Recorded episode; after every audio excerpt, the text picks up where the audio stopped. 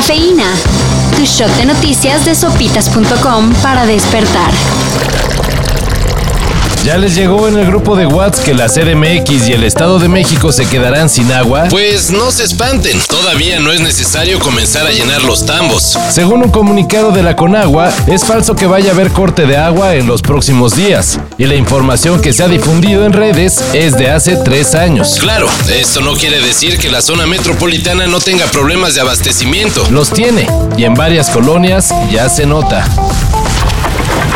La mítica y cariñosísima discoteca Baby O fue reportada como pérdida total, luego de un incendio que afectó el 60% de sus instalaciones. Aunque las autoridades no han confirmado nada, en la entrevista con Azucena Uresti, el socio fundador de la discoteca, señaló que fue informado que el incendio lo provocó un grupo de sujetos que llegó al local con bidones de gasolina en mano. Fundada en 1976 en Acapulco, la discoteca Baby O se hizo popular porque ahí iban a echar el reven personajazos de la farándula mexicana e internacional. Desde Luis Miguel hasta Michael Jackson.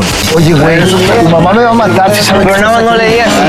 Bueno, tú no le digas. Robertito, lo que pasa en Acapulco se queda en Acapulco. Luego de algunos, bueno, varios insípidos shows de medio tiempo en las pasadas ediciones del Super Bowl, los organizadores ahora sí se pasaron de lanza y para el máximo evento de la NFL en 2022 quieren que todo reviente.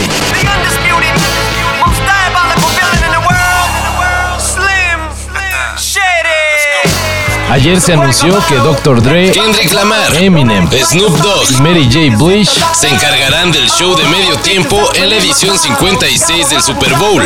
No hay mucho que decir, solo que qué pin emoción.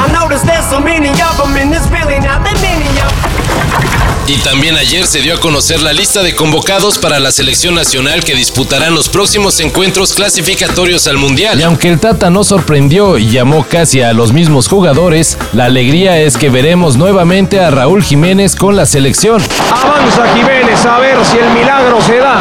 El milagro de ganar de local. Hágame usted el favor. Este es Fernando Arce. La dejan entonces en el área.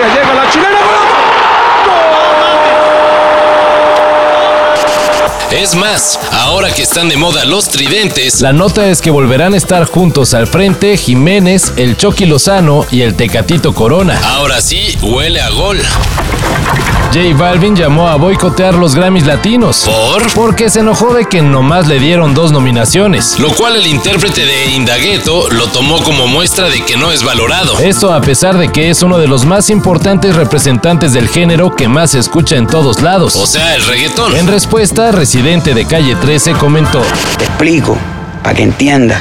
Tu música es como si fuera un carrito de hot dog, que a mucha gente le puede gustar, o a casi todo el mundo. Pero cuando esa gente quiere comer bien, se van a un restaurante. Y ese restaurante es el que se gana las estrellas Michelin. Sabíamos que iba a llegar el día. Y ese día llegó. Peleas por el reggaetón.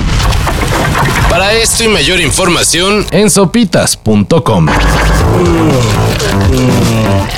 Cafeína.